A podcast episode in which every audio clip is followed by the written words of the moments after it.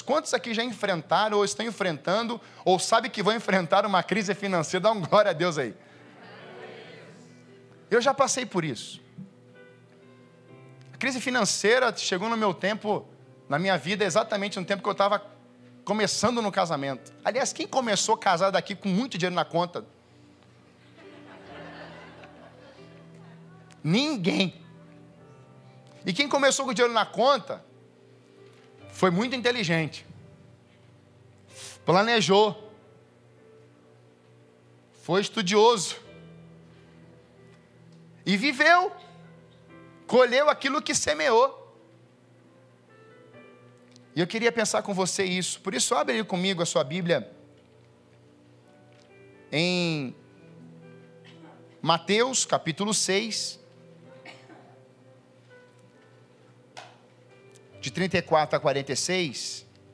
Mas antes desse texto, eu quero ler, você pode abrindo a sua Bíblia, eu quero ler Lucas, é Marcos.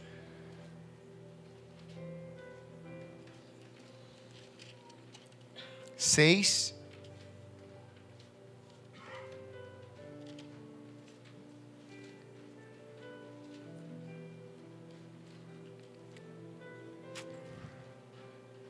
É o outro lá, isso. Pode colocar o segundo.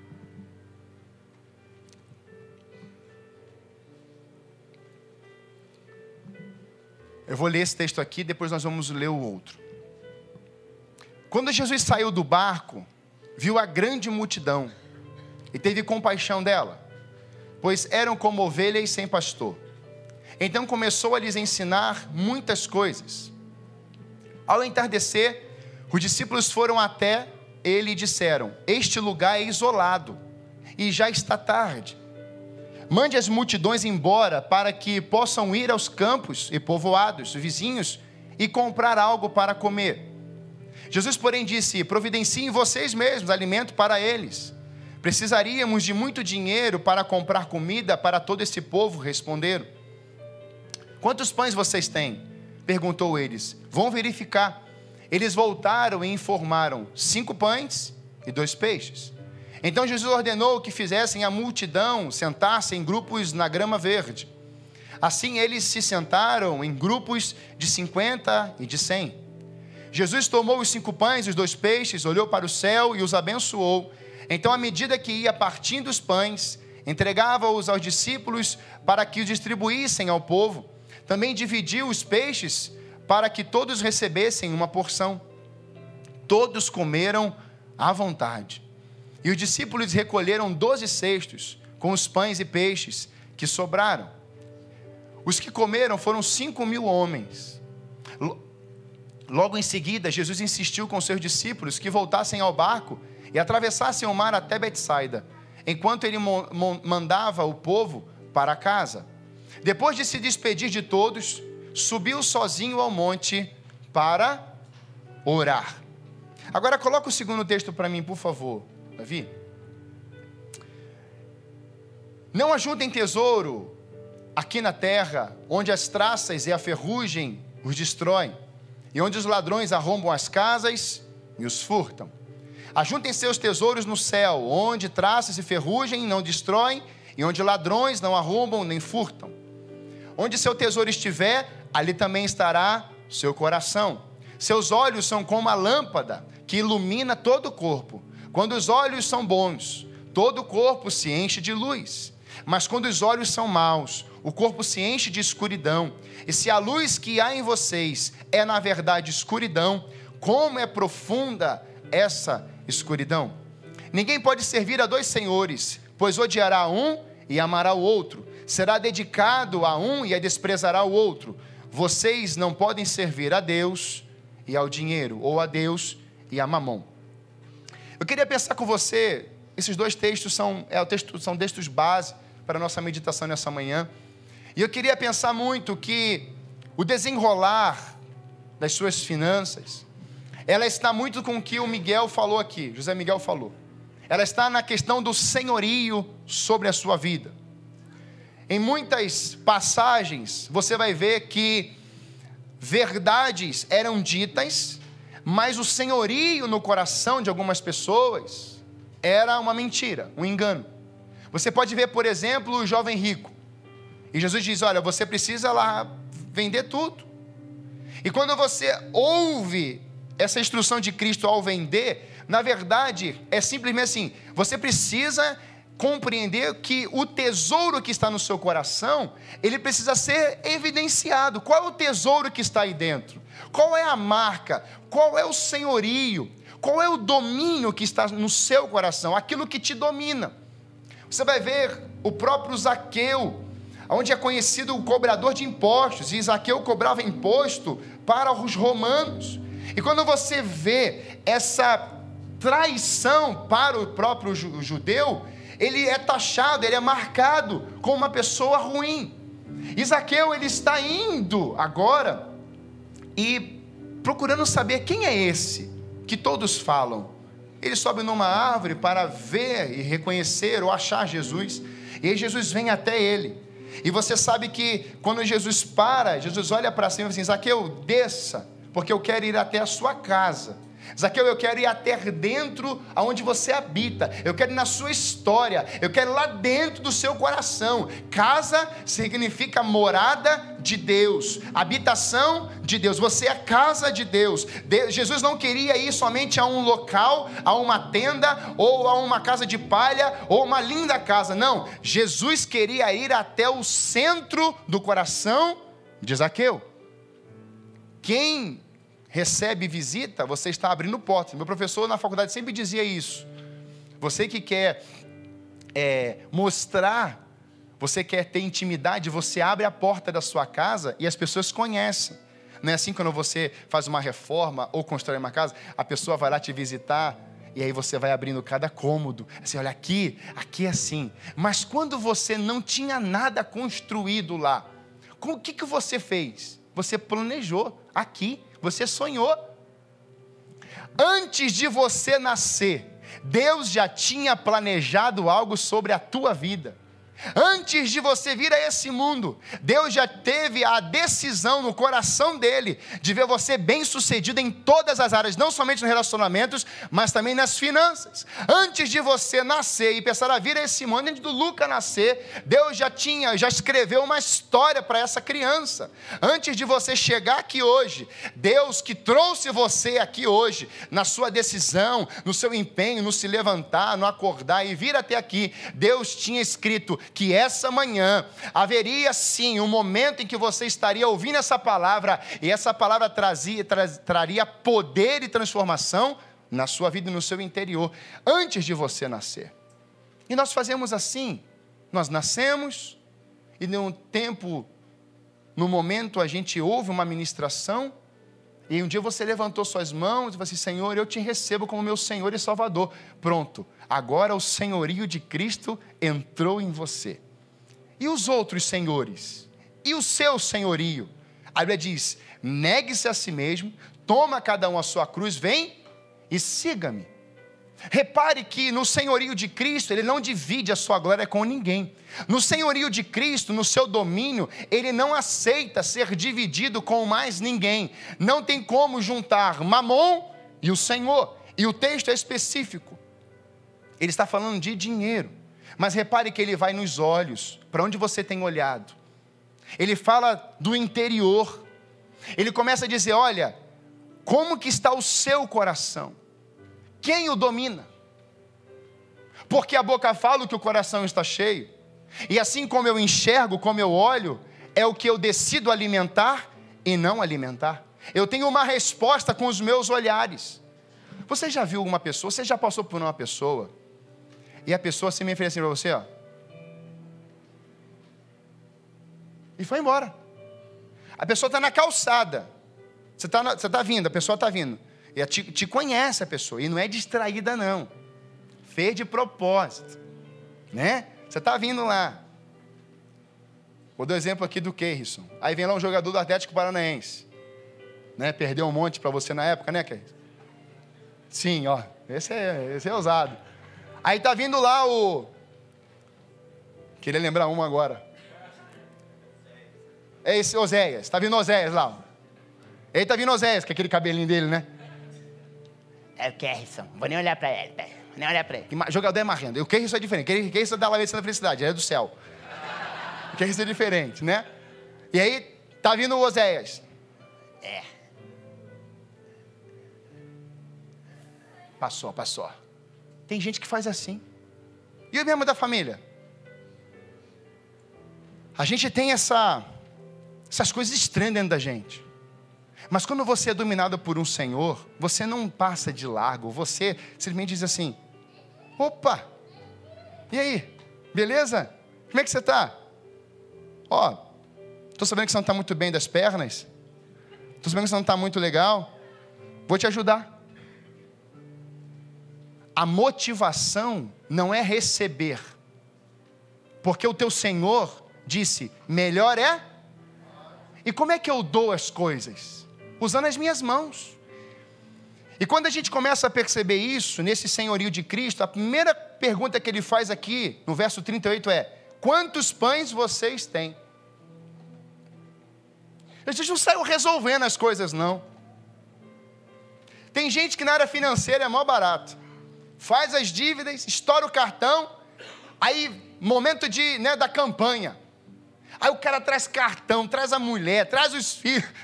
Tem gente já recebendo aí. Tem traz tudo. Vai trazendo. Senhor, tá tudo aqui. Os boletos, né? Casa Bahia que o diga. Vai fazendo. Aí consagra depois que compra, Dani. Meu irmão, o senhorio, ele te dá entendimento, sabedoria, poder, instrução. Ele te dá conselho. Para quê? Para que você viva uma vida plena, sadia, estável, planejada. Se Deus planejou como o Senhor, como Deus poderoso planejou você, arquitetou e desenhou você, por que, que eu não posso desenhar e planejar as minhas finanças? Porque o Senhor do meu coração sou eu. E eu creio, meus irmãos, que Deus está levantando uma igreja nessa manhã que vai dizer assim: o meu eu já morreu e o teu eu vai governar as minhas finanças. Quantos aqui querem dizer nessa manhã hoje? As minhas finanças serão governadas pelo senhorio de Cristo. Aleluia! Porque se Deus governar as tuas finanças, eu quero declarar isso sobre a tua vida. Você vai ver isso que eu vou ler no final. Meu irmão, se as tuas finanças estiverem debaixo das mãos do Senhor, eu quero declarar isso profeticamente. Meu irmão, fome você não vai passar. Você vai ver vida plena, vai ter sempre 12 sextos na tua vida. Pastor. E o tempo que eu estou passando dificuldade hoje, a gente tem que perguntar, meus irmãos, se é a mão de Deus que fez aquela dívida, se foi a mão de Deus que te tirou daquele emprego, se foi a mão de Deus que colocou aquele boleto na sua frente, se foi a mão de Deus que colocou o endividamento na sua história, não. Eu creio num Deus que nos instrui, nós planejamos as coisas. E eu tenho experiência na minha própria vida. O meu próprio pai viveu isso, eu vivi isso. E antes de eu me tornar pastor ordenado, eu precisei colocar a minha vida em ordem. Eu tinha uma pendência de uma situação, de um plano que passou, virou o dia. Eu tinha cancelado no dia anterior mas eles não cancelaram, deixou o dia virar e gerou a fatura. Aí eu fiquei bravo. Pensa num cara bravo. Se não vou pagar também. Só que a empresa é multimilionária. E eu? Sou rico só do Senhor. Amém. Eu era só um número para ele. Aí um belo meu pai chegou e falou assim: Filho, então, aquela pendência lá, rapaz, vai, vamos lá acertar, vai lá acertar. Mas não é justo. Eu sei. Mas acerta. Mas para eles que fizeram de propósito. Tá bom, tá, já estou lá na frente, que tanto. Meu irmão, quando eu saí daquela lojinha, daquele escritório, eu saí leve. É melhor decidir sair leve. Tem coisas que a gente vai ter que fazer, mesmo que venhamos a ser prejudicados, meus irmãos. Porque o melhor, meus irmãos, é você viver leve, é viver livre disso. Como isso é importante? A pergunta é básica: Quantos pães você tem? Jesus nos ensina isso. Ele nos ensina que os princípios, eles precisam estar em tudo na nossa vida, até na área financeira. Uma pessoa enrolada na área financeira é uma pessoa longe do seu potencial. Sempre está travado, o potencial não flui. Você está limitado a algo, está enrolado.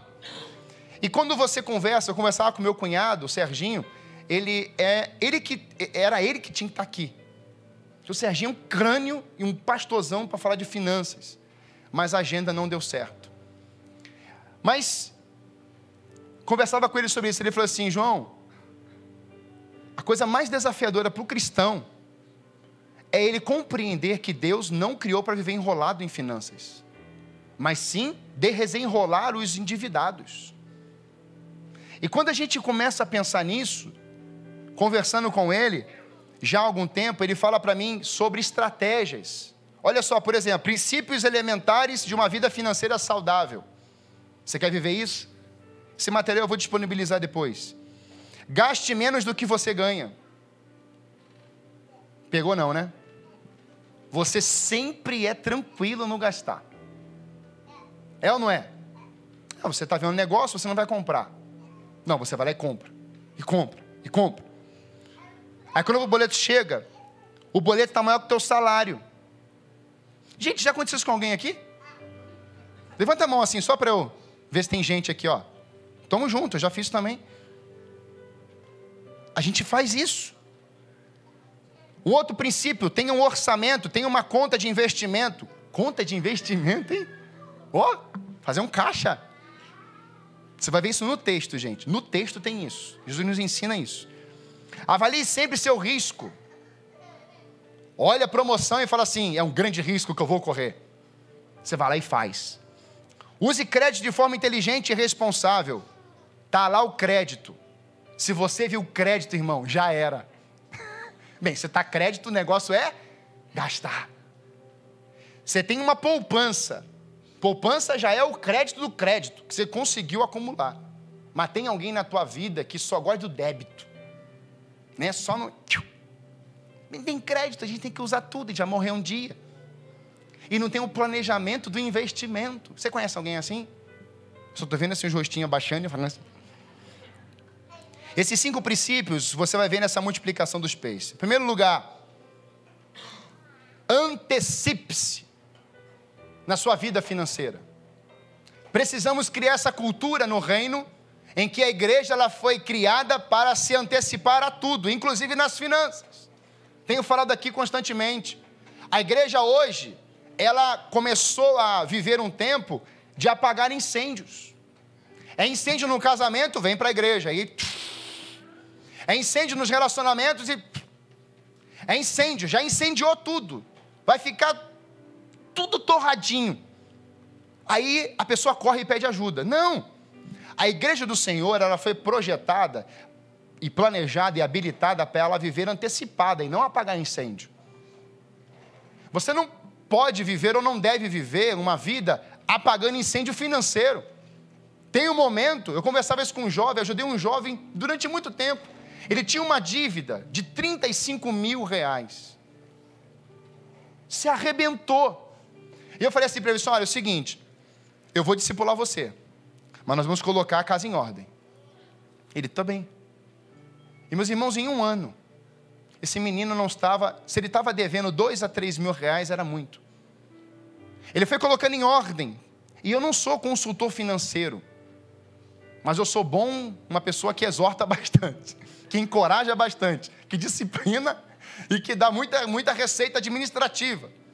Você precisa organizar, fazer uma planilha. A gente aprende isso em qualquer lugar na vida. Cadê sua planilha? Não tenho. Ué, não tem, não precisa, está tudo aqui. Ah, benção. Não, gastou. É um número, coloca lá na planilha. Quando ele foi ver o quanto ele economizou, quem já estudou em faculdade aqui, merenda, é, lanche da faculdade, Alunos vão, é a merenda lá escolar. Eu estou falando merenda por causa das minhas filhas.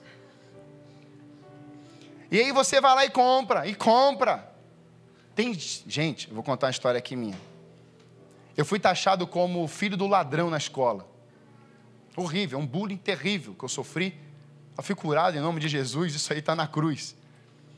Mas uma vez, um, uma, um adolescente na escola levou cinquentão, 50 reais. E eu falei, caramba, cara, dou 50 reais para a escola. Fiquei impressionado com aquilo. Cheguei em casa e falei assim, pai, o senhor não me ama não? Disse, por que, meu filho? Ah, pai, o meu amigo lá, pai dele deu cinquentão para ele. Você já conhece meu pai, né? Meu pai pegou, sentou à beira da cama, fez um barulho assim com cinto, brincadeira. Ele falou assim: senta aqui, filho. Você conhece o pai desse menino? Não. Você conhece a história desse menino? Não. Quanto tempo, isso que o José falou aqui é muito importante. Quanto tempo o seu pai passa com você? Então você vai perguntar a esse menino quanto tempo o pai dele passa com ele.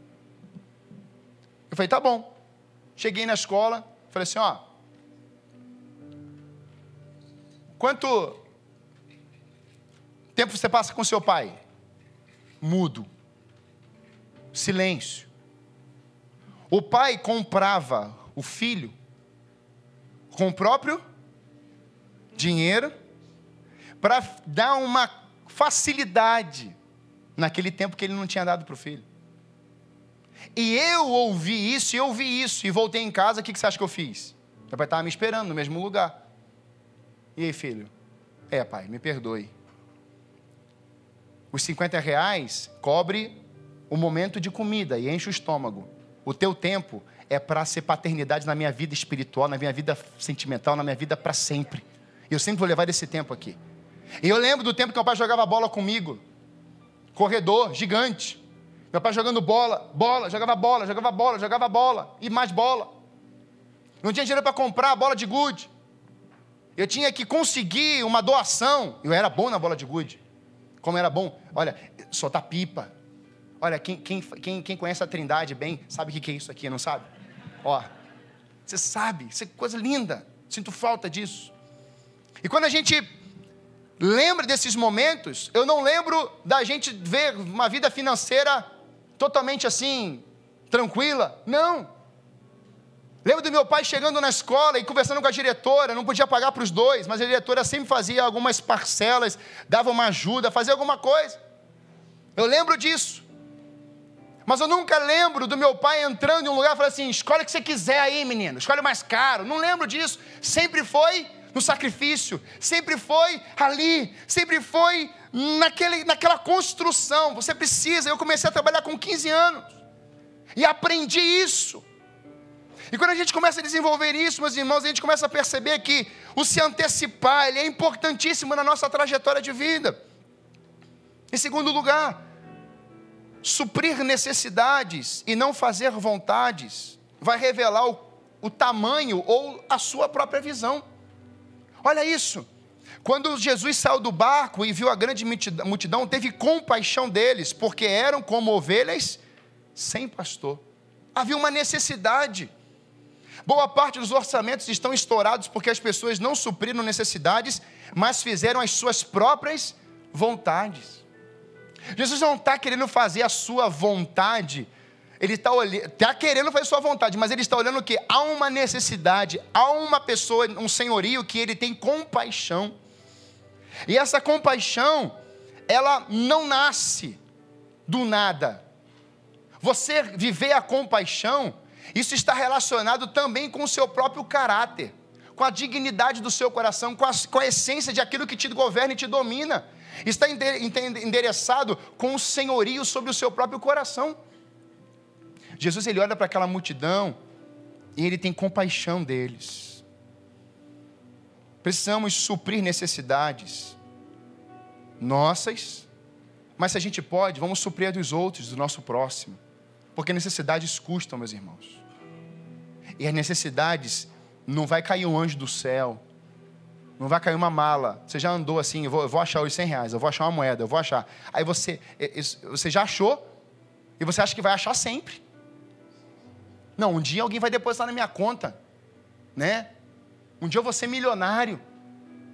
E você fica nessas situações mais de pensamento positivo do que decisão. Tenha uma visão de suprir necessidades e não de fazer suas vontades pessoais.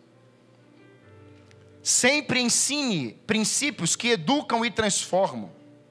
Então começou a ensinar-lhes muitas coisas. Como a palavra nos encoraja a vivermos aprendendo com Cristo. Jesus não fica resolvendo situações e falando assim: olha, tá vendo aqui? Eu vou resolver, eu vou resolver. Não. Jesus, ele usa Jesus ele trabalha em conjunto com os seus discípulos. Traga, leve. Tem algo para trazer? Ah, tem. Então Deus quer usar também o que você já foi colocado aí nas suas mãos. Mas meus irmãos, às vezes a gente dá tchau assim, ó. A gente cumprimenta assim. A gente vai apertar a mão da pessoa assim. A gente dá um abraço assim a gente já tem esse espírito do, do, do, do, do se fechar. E se falar em dinheiro, meu Deus. Igreja não pode falar de dinheiro para algumas pessoas. Na verdade, meus irmãos, nós temos que ter a facilidade de falar de dinheiro, porque nós somos instrutores. Nós precisamos educar e não sermos engolidos pelo que o mundo tem pregado aí fora. É função da igreja, do reino do Senhor, ensinar o mundo como se organizar financeiramente, e não o mundo vir governar a igreja e dizer que, porque rouba, não. Tem pastor que rouba? Tem. Tem advogado que rouba? Tem. Tem médico? Tem. Tem muitos profissionais hoje que vacilam, como também tem pastores também que vacilam. Mas você não pode ter uma base em cima dessas pessoas. O teu fundamento, o teu alicerce é a pessoa de Cristo. Ele é a base da igreja. Ele é quem ensinou, disse: vocês precisam ter compaixão. Jesus chega naquele lugar, ele tem compaixão com aquela realidade, com aquela necessidade do povo. Jesus ensina princípios que educam e transformam. Então ele diz: estou ensinando vocês. O ensino nos educa e nos transforma. Muitas pessoas estão com problemas por, por falta de ensino e princípios. Você não tem crescido, por quê? Porque não há ensino e princípio. Outro, nunca haja por impulso, apenas pela solução mais econômica. Você já percebeu quanto 9,99 tem? Black Friday. O preço está igual. Gente, a gente recebeu os vídeos, vocês lembram disso. Tá a menina lá na loja, né? colocando a etiqueta laranja em cima do preço. É o mesmo preço. É R$ 29,99, R$ 29,90. E ela coloca outra etiqueta laranja em cima do R$ 29,99. Qual o preço está na etiqueta laranja? R$ 29,99. Essa malícia, esse domínio, esse egoísmo, é um senhorio. E quem é o senhor disso? Mamon. Vamos enganar o povo. Vamos fazer o povo gastar. Você vê as propagandas. Propaganda é de carro. A pessoa só está com um sapato. A propaganda é de uma bebida. A pessoa sempre linda, maravilhosa. Mas os efeitos. Então o mamon, como eu estou pregando aqui, presta atenção nisso, eu estou pregando aqui, e o Espírito está pairando, tá, ele pairou sobre esse lugar aqui, ele está aqui. O Espírito Santo ele está aqui. Amém? Ele está aqui. Lembra da face do abismo? O Espírito estava, ele pairou sobre a face do abismo. Quando é que o Espírito entrou em ação? Mediante a palavra. Quando ele disse, haja luz, o Espírito foi. Nessa manhã aqui, não é uma palestra financeira. Eu não consigo dar palestra. Mas eu quero que você entenda que há um ambiente nesse lugar de prosperidade financeira nessa manhã para a sua vida também. Então, quando eu estou anunciando essa palavra, quando Deus vai restaurar a sua vida, a sua casa, as suas finanças, essa palavra está sendo ativada, essa palavra está sendo declarada, e o Espírito só está assim, ó. Quem vai dizer amém aqui? Amém. Não é assim que está lá em Coríntios? Eu já abençoei com todas as promessas, já liberei todas. O que ele espera da igreja? O sim e o amém. Então, quando eu estou falando aqui, meu irmão, seja, fique conectado mesmo. Vai falar, Senhor, organiza a minha casa, eu recebo essa palavra, vai organizando a minha vida, Senhor, eu vou ser o maior dizimista dessa igreja, amém? amém. Senhor Deus, eu vou ser o maior investidor do teu reino. Eu não vou abrir mão disso, Pai. Eu vou ser o melhor funcionário. Eu vou ser o melhor pastor, o melhor ovelha. Eu vou ser o melhor, Senhor. Eu vou te entregar o melhor, inclusive nas minhas finanças. Não só nos relacionamentos, mas nas finanças. Olha o que diz o verso 35 e 36. Já era tarde, e por isso os seus discípulos aproximaram-se dele. E disseram: Este é um lugar deserto, e já é tarde. Manda embora o povo para que possa ir aos campos e povoados vizinhos comprar algo para comer. Não haja compra, adquire gasto por impulso, faça contas. Cuide com promoção, a probabilidade de uma ideia de impulso dar errado é muito grande. Você olha aquele desenho gigante, aquela letra gigante. Aí você olha na loja, no shopping acontece isso, está lá o preço. R$ 89,90. Aí você chega perto, tem o sete vezes antes. Eu já quase caí quando vi um preço desse. Era uma camisa. Falei, o quê? Um terno? É David da Itália. É um terno que você veste e você flutua. Mentira! Se fosse o, o terno, né, do... Aí tudo bem. Mas não é. Não é verdade? Lembra dessa historinha? Só para descontrair. Tem, tem, tem, que descontrair, irmão.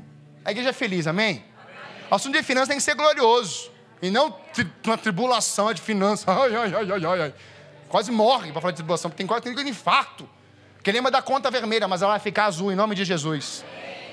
Meus irmãos, quando você olhar o caixa eletrônico e puxar o cartão e, sei lá, menos 100.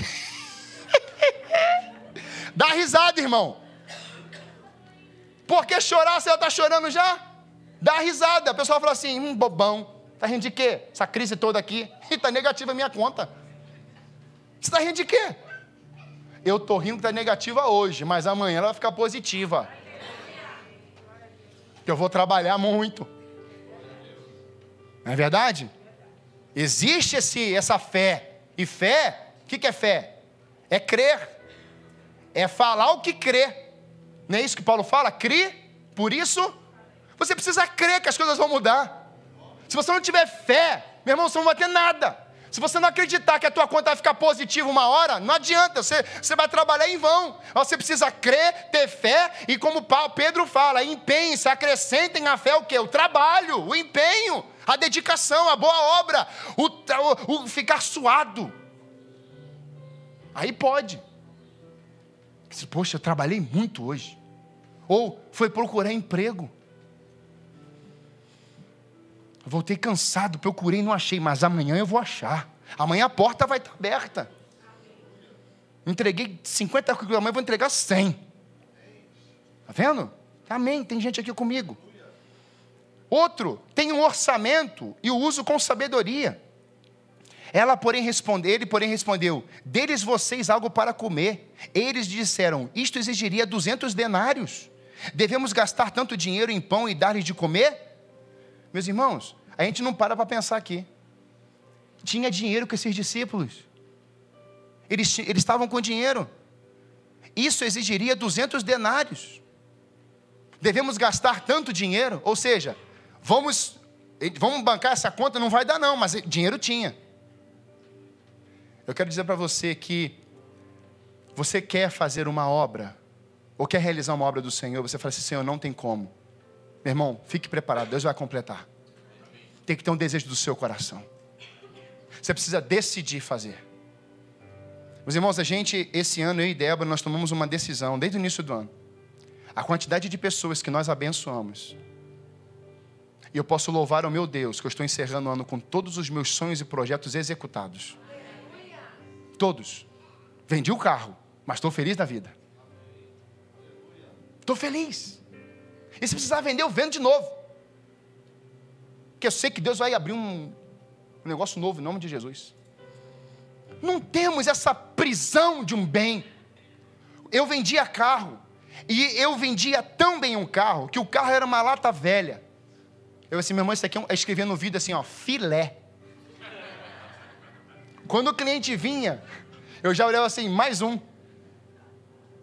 Era assim mesmo que eu agia, meus irmãos. Estou aqui confessando mais uma vez. O carro, o carro parecia escola de samba. E eu falava assim: ó, você está ouvindo isso? Isso é externo, não tem nada a ver com o carro. Ou seja, eu tinha que vender, porque era o meu pão, ganhar pão. Ah, pastor, mas aí dessa assim, o problema é do dono da loja. Você vê como é que a coisa era difícil. Ruim, a gente é ruim, mas quando entra dinheiro, a gente mesmo quer conhecer uma pessoa, dá poder e dinheiro na mão dela. Recebi, gente viaja, prega, recebe oferta. Eu fui tentar devolver uma vez. Não, pastor, não deixa. A gente precisa te abençoar. Falei, tá bom, não, não vou também nunca mais devolver. Eu deixo sempre o dízimo. Mas a gente tem que ter esse espírito, essa decisão dentro de nós. Mas não de maldade. Quantas vezes, meus irmãos? Uma vez, uma, quantas vezes não? Foi só uma vez. Eu vendi um carro, eu sabia que o carro estava arrebentado.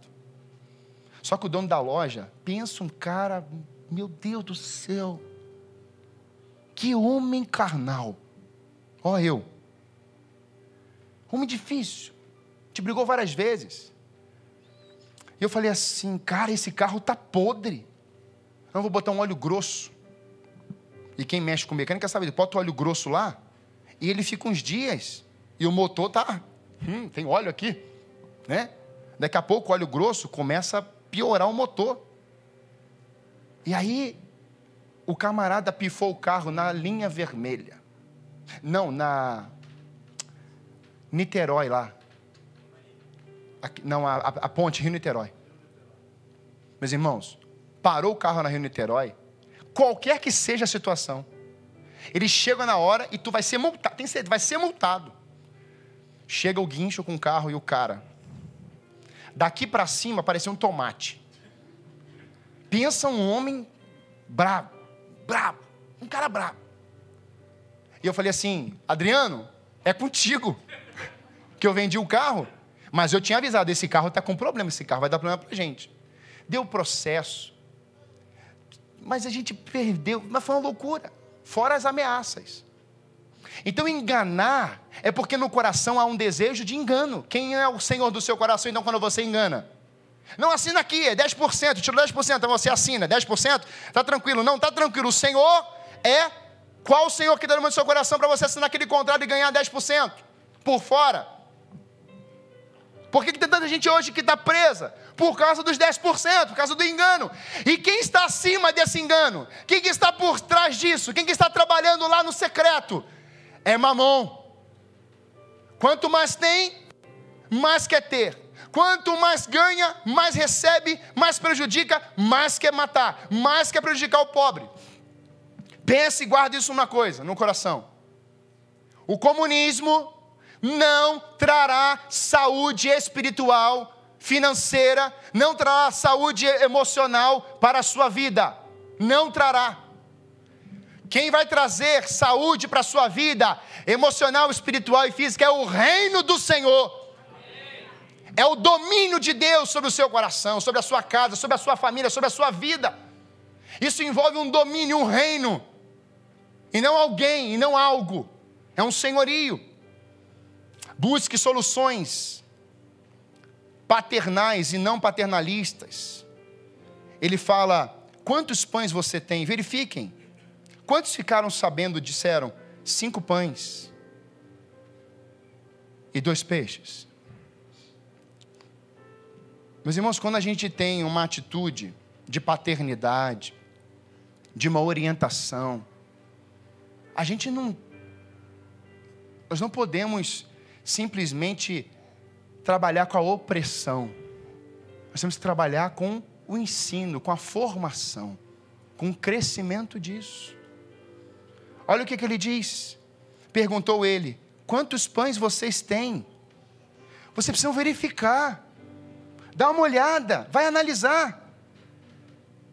Primeira coisa a se saber é quanto você deve. Pior do que dever é não saber quanto você deve e nem para quem você deve. Já passou por isso? Você não sabe nem quanto você. A dívida está tão alta. Os nomes já são tantos que você não consegue nem arrumar uma planilha para organizar isso. Não, é preciso receber essa instrução e desenvolvermos esse crescimento em cima disso para colocar em ordem. Por quê? Porque quando eu coloco isso, eu coloco em ordem, eu organizo o meu ambiente, ou esse seu ambiente. Olha o que, que ele diz. Então Jesus ordenou que fizessem todo o povo assentar-se em grupos na grama verde. Vamos colocar ordem nisso aqui.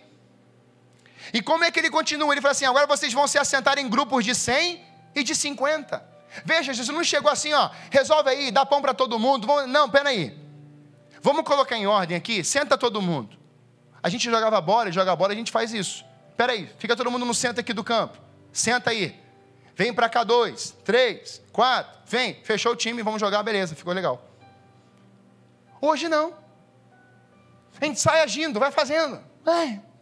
Não. Para.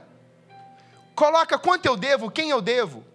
Como é que eu coloco em ordem isso? Primeira coisa, eu preciso fazer uma leitura do real, da realidade da minha vida. Hoje você está em dívida. Hoje você está lá no limite. Hoje você está quase se afogando. Mas você só se afundou. Você não se afogou ainda. Então é preciso que está, Senhor, me ajuda, salva-me. Me tira disso aqui, Senhor. Me dá instrução, me dá sabedoria. Coloque em ordem a minha vida. Arrume sua casa, organize sua vida. Outro, viva satisfeito e seja grato daquilo com que você já recebeu, ser grato.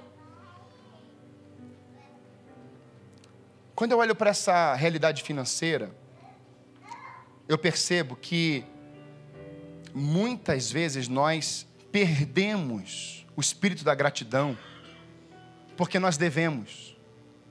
E baseamos a nossa fé pelo dever, pela dívida, e não pelo propósito e não pela verdade.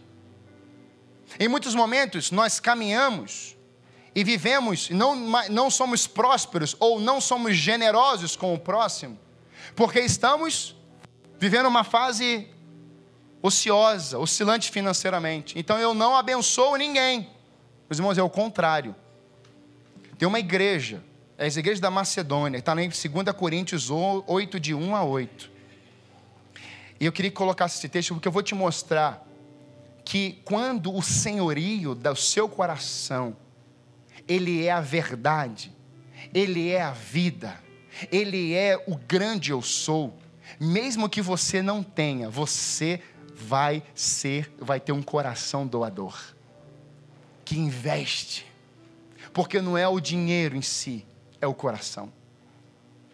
Meus irmãos, dízimos e ofertas e primícias tem nada a ver com material, tem a ver com espiritual. Porque se você tem dificuldade de entregar o seu dízimo, você está dizendo assim: no âmbito do senhorio, nessa área, eu cuido. Então, cuidado. Se você está dizendo que nessa área, quem domina é você, você tirou a mão de Deus nessa área. Muitas crises financeiras no casamento é porque o homem ele tem o ímpeto a arrogância de dizer: quem manda sou eu. Pega o dinheiro da mulher, pega o dinheiro do filho, pega tudo. Eu conheço família, uma família, que o camarada ele teve a capacidade de cobrar juros por um dinheiro que ele emprestou para a esposa. Eu vi esse casal com esses olhos aqui. Eu conheci esse casal. Você já imaginou a cena? Sua esposa está precisando fazer o cabelo. Aí assim, meu amor, você tem como liberar uma verba para fazer o cabelo? Liberam, claro. Toma aqui. Quanto é um cabelo bem feito? 150 reais, mulheres? Que mil? Eu vi mil aí? É, tem 10 até mil. Tem 20, né? 20. E aí você vai lá, empresta o dinheiro. Olha só a vida, olha, olha só o miserável. É um miserável. Esse homem é um miserável. Ele dá para a mulher e fala assim: ó, o boleto está do lado. Juro, gente, isso é realidade, tem testemunhas. Aí eu te pergunto: essa mulher vai fazer o cabelo para quem? Ela vai ficar bonita para quem? Para o miserável. e ela vem toda feliz. Tem mulher que é tão sublime que ela pagava o juro é um amor, é um coração que não dá para a gente julgar. É louca, não, não é louca, não. ela é uma mulher tremenda.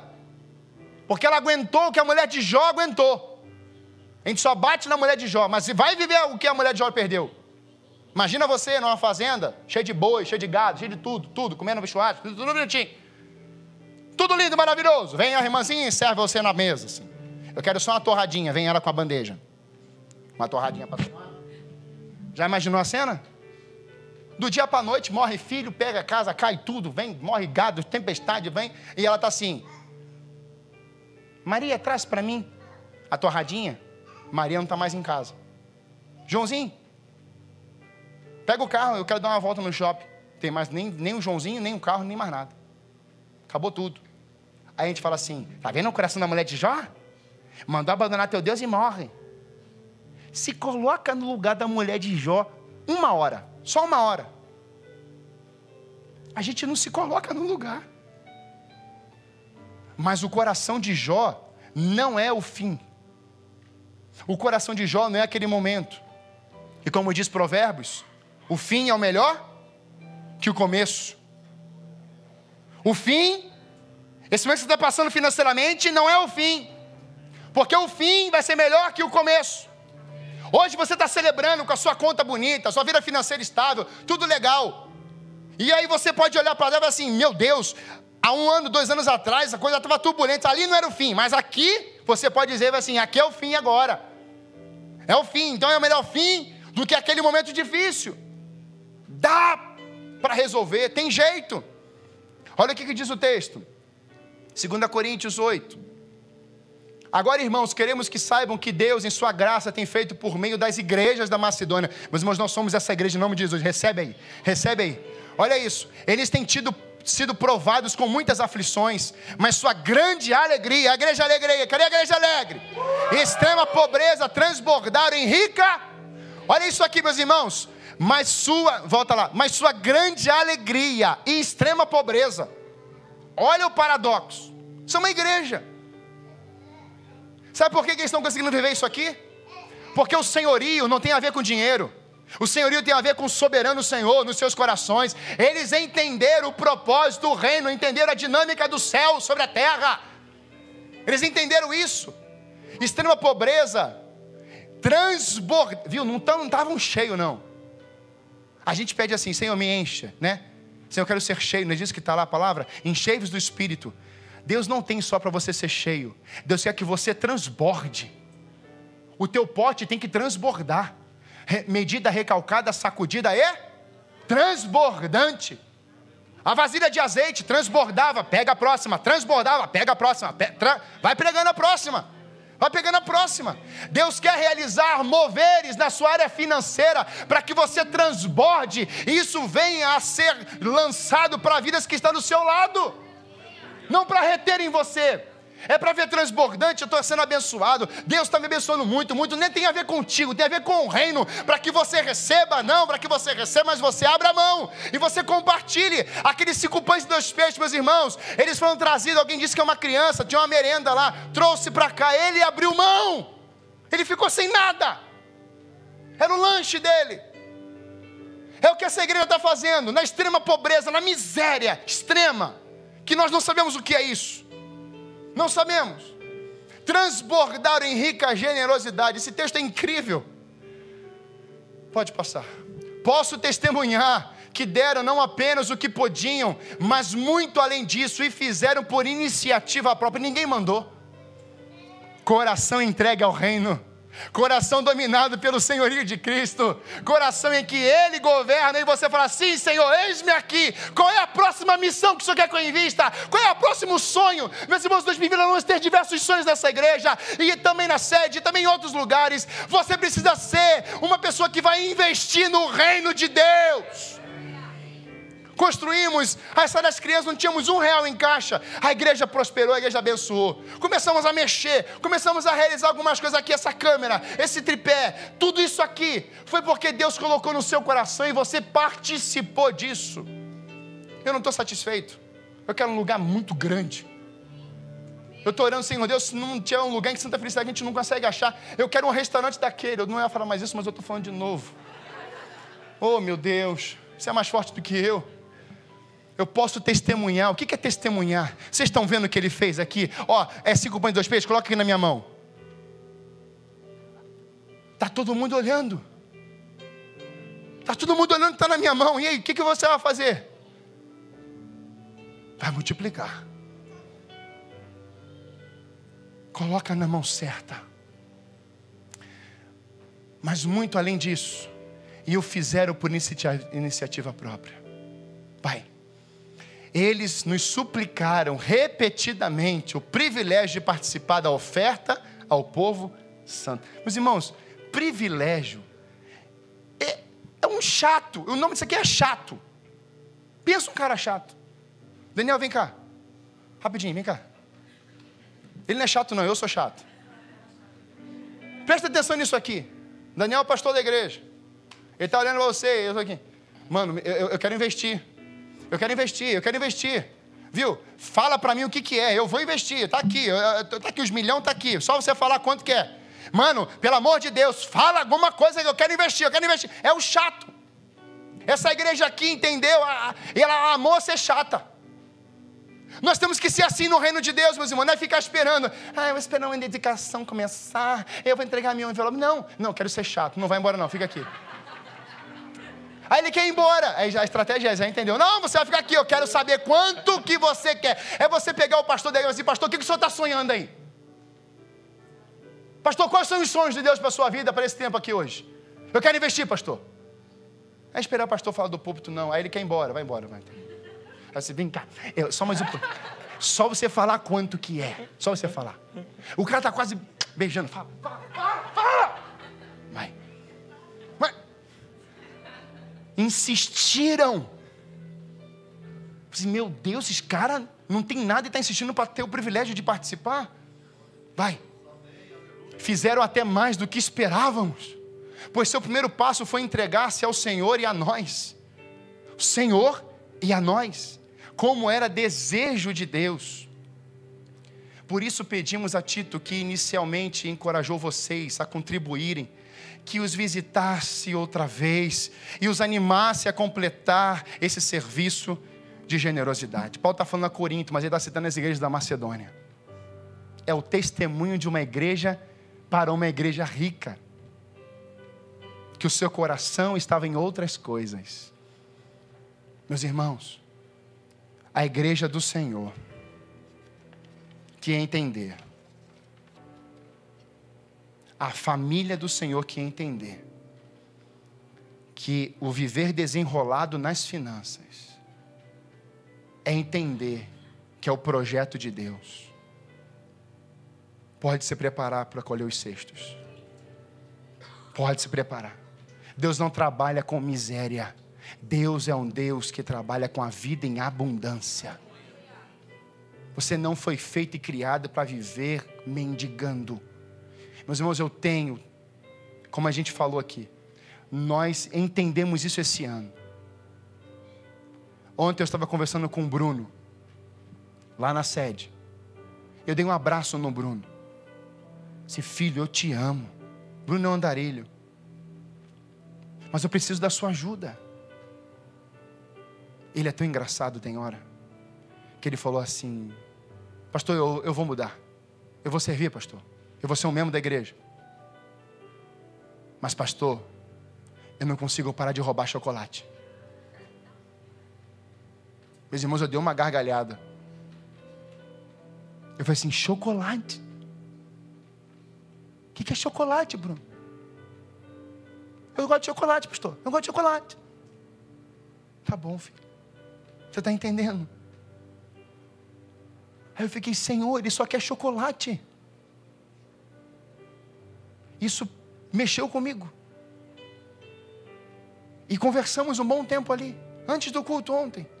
Saí lá de um canto e achei ele lá no outro canto. E o que, que o Bruno já aprontou aqui tantas vezes com a gente?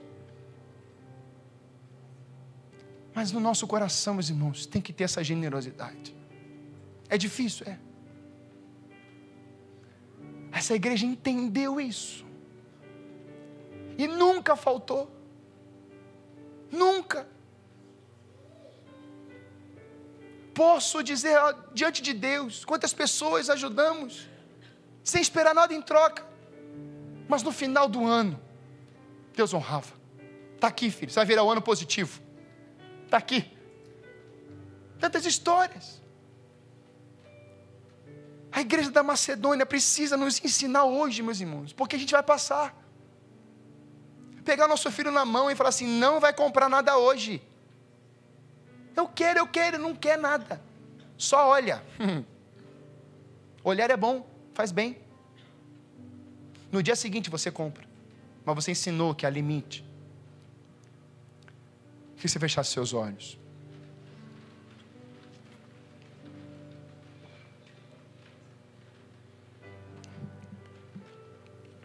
Viver desenrolado financeiramente é você entender que você é o gerente dos seus recursos, não dos seus recursos, mas você gerencia recursos que Deus colocou na sua mão. E eu te pergunto, nessa manhã aqui, você tem sido senhor dos seus bens ou Deus tem sido o senhor do seu coração? Você tem sido senhor dos seus bens? Ou Deus tem sido o senhor do seu coração? Porque o seu coração é que vai ditar. Aonde estiver o vosso tesouro, aí estará o vosso coração. Qual é o nome do seu tesouro? Quem é o seu tesouro? Qual é o nome dessa riqueza que está aí dentro? Qual o nome desse senhorio? Desenrolar-se financeiramente é compreender que eu não sou o dono. Eu trabalho em um local para o meu chefe, mas eu entendo que o chefe maior não é aquele que está lá, é o meu senhorio. Então eu não trabalho para o meu chefe na terra, eu trabalho para o meu Senhor. E aí você pode falar o que Colossenses fala: tudo que você for fazer, faça com o coração, de todo o coração. Se o seu coração tem o senhorio de Cristo, por que você está fazendo de qualquer jeito? Por que você chega atrasado? Por que você é o primeiro a sair? Não. Seja o primeiro a chegar. Seja o último a sair. Invista. Quando você chegar em casa, deixa tudo na empresa e agora você vai abençoar a sua família. Vai dar tempo para a sua casa. Vai esquecer celular. Vai esquecer finanças. Vai esquecer dívida. Vai esquecer chefe. Vai esquecer atendimento. Vai esquecer tudo. E agora é só seus filhos e a sua esposa. Você vai investir tudo que você pode e tem. Porque o seu coração agora ali é a sua casa. É a sua família. Meu convite nessa manhã, ele é para todos nós. Não vou fazer apelo. Mas eu queria declarar uma palavra sobre a tua vida, encerrando esse culto. Que você não esquecesse disso. Eu queria que você ficasse em pé, por favor. E se você puder, eu queria que você fizesse assim com as suas mãos. Eu quero profetizar sobre essa igreja, cada membro aqui. Um tempo de fartura sobre cada membro dessa igreja. Você que veio aqui pela primeira vez hoje, em nome de Jesus, você viverá um tempo de fartura, de colheita abundante, onde os cestos vão ser cheios. Em Joel, capítulo 2, diz assim: Chorem os sacerdotes e ministros do Senhor entre o pórtico do, e o altar, e orem. Poupa o teu povo, ó Senhor, e não entregues a tua herança ao opróbrio, para que as nações façam escárnio dele porque onde dizer entre os povos, onde está o seu Deus? Quem governa o seu coração é o Deus soberano. Então o Senhor se mostrou zeloso na sua terra, compadeceu-se do seu povo, e respondendo lhes disse: Eis que vos envio o cereal, e o vinho, e o óleo, e deles sereis fartos, e vos não entregarei mais ao opróbrio entre as nações, mas o exército que vem do norte e eu o removerei para longe de vós, lançá-lo-ei em uma terra seca e deserta, lançarei a sua vanguarda para o mar oriental e a, e a sua retaguarda para o mar ocidental. Subirá o seu mau cheiro e subirá a sua podridão, porque agiu poderosamente. Não temas, ó terra, regozijar-te-á e alegrar-te-á, porque o Senhor faz grandes coisas. Não temais, animais, os animais do campo, porque os pastos do deserto reverdecerão, porque o alvoredo dará o seu fruto, a figueira e a vide produzirão com vigor. Alegrai-vos, pois, filhos de Sião, regozijai-vos no Senhor, vosso Deus, porque Ele vos dará em justa medida a chuva, fará descer como outrora a chuva temporã e a chuva serôdida, as eiras se encherão de trigo e os lugares transbordarão de vinho e de óleo. Restituí-vos-ei os anos que foram consumidos pelo gafanhoto migrador, pelo destruidor e pelo cortador, o meu grande exército que enviei contra vós outros, comereis abundantemente e vos fartareis e louvareis o nome do Senhor vosso Deus, que se ouve maravilhosamente convosco, e o meu povo jamais será envergonhado. Sabereis que estou no meio de vós, igreja. Saberei que estou no meio de vós, povo de Israel, e que eu sou o Senhor vosso Deus e não há outro, e o meu povo jamais será envergonhado. Eu profetizo sobre a sua vida, sobre a sua descendência, que se você colocar o senhorio de Cristo no seu coração, você não viverá, ó Deus, endividado, não viverá longe daquele que é o próprio pão da vida, aquele que é a própria receita de vida para sua casa. Ele não deixará você sozinho, mas sua vida viverá de uma forma abundante. Senhor, em nome de Jesus. Por certo, temos pessoas aqui hoje vivendo seus dilemas na área financeira. Mas eu me recuso, Senhor, a subir nesse altar e a trazer um conhecimento financeiro. Não, Pai. O que nós precisamos é colocar o Senhor na nossa vida financeira. E assim, Pai, mamão será pisado, destruindo a nossa vida. Onde haverá um controle, Pai. Não vai haver impulsos, mas vai haver ordem. Não vai haver, Senhor Deus, mais na minha geração, homens e mulheres gastando desenfreadamente. Não, haverá equilíbrio, haverá saúde na alma. Senhor, talvez pessoas estejam aqui hoje tenham ido a lugares para comprar, para satisfazer a sua alma. Senhor, em nome de Jesus, todo mamão que tem cativado, que tem aprisionado corações, nós damos uma ordem agora em nome de Jesus: solte cada uma dessas pessoas. Senhor, toda a mão do inimigo que está, Deus amado, sobre a área financeira da tua igreja, sobre os membros da tua igreja. Senhor Deus, venha com a tua mão poderosa e arranca esse devorador dessas áreas na tua igreja, em nome de Jesus. E Pai, coloque a tua mão de poder sobre a tua casa.